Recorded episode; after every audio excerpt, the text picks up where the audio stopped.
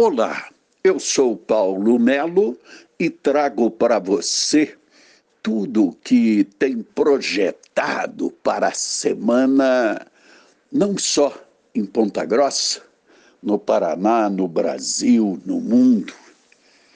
E a semana promete, primeiro, a pergunta: por que o decreto do governador a nível estadual vai até o final de julho.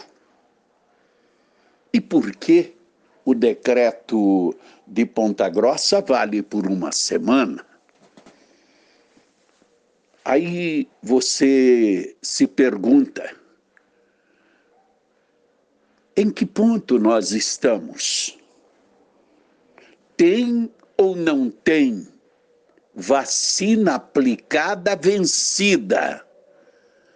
Não em Ponta Grossa, não no Paraná, no Brasil, no mundo. Porque, segundo informações, a vacina que os americanos estão distribuindo para o planeta,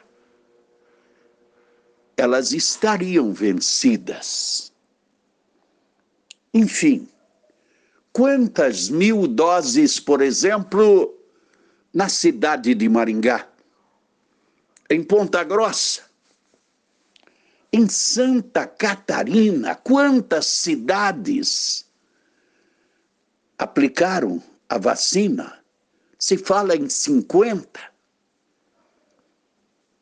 Mas nós continuamos aguardando aguardando a vacina da Janssen,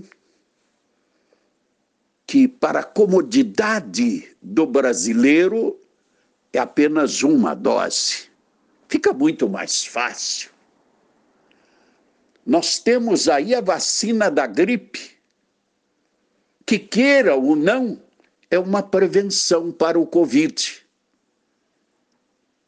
Mas você vai ver os números quem não se vacinou contra a gripe? As crianças e os idosos. Por quê? Porque eles dependem do responsável levá-lo para vacinar.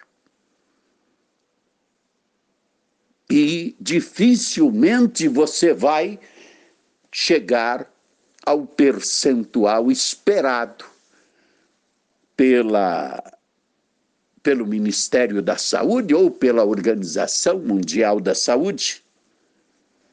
Vamos levando. Agora surge algumas questões sobre retaliações para quem não quiser tomar a vacina.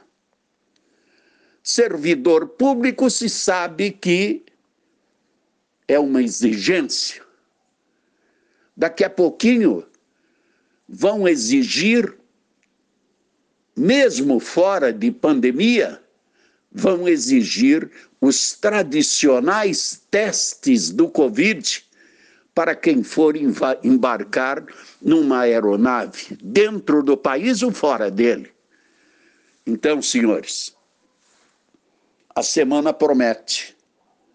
A semana promete com o GAECO no Paraná, com a Polícia Federal no Paraná.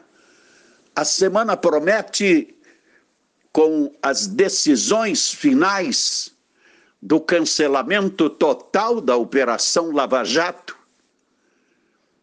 que oficializada traz prejuízo de bilhões ao país em ações que estão sendo preparadas para dar entrada contra a Justiça Federal, contra o governo federal, e que bilhões já vieram lá de fora e terão que serem devolvidos. E aí, quem paga a conta? O cidadão brasileiro. Vamos em frente uma semana que tem operações as mais diversas com referência à fura-fila de vacinas.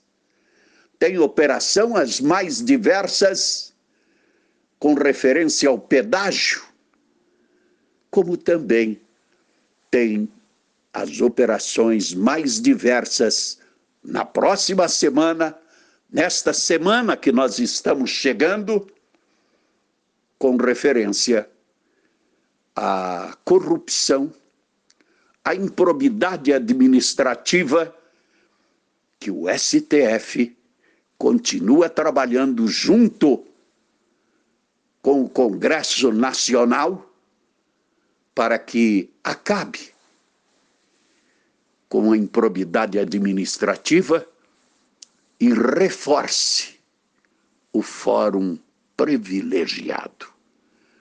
Deus abençoe. Paulo Melo, passando a limpo no podcast do mznoticia.com.br.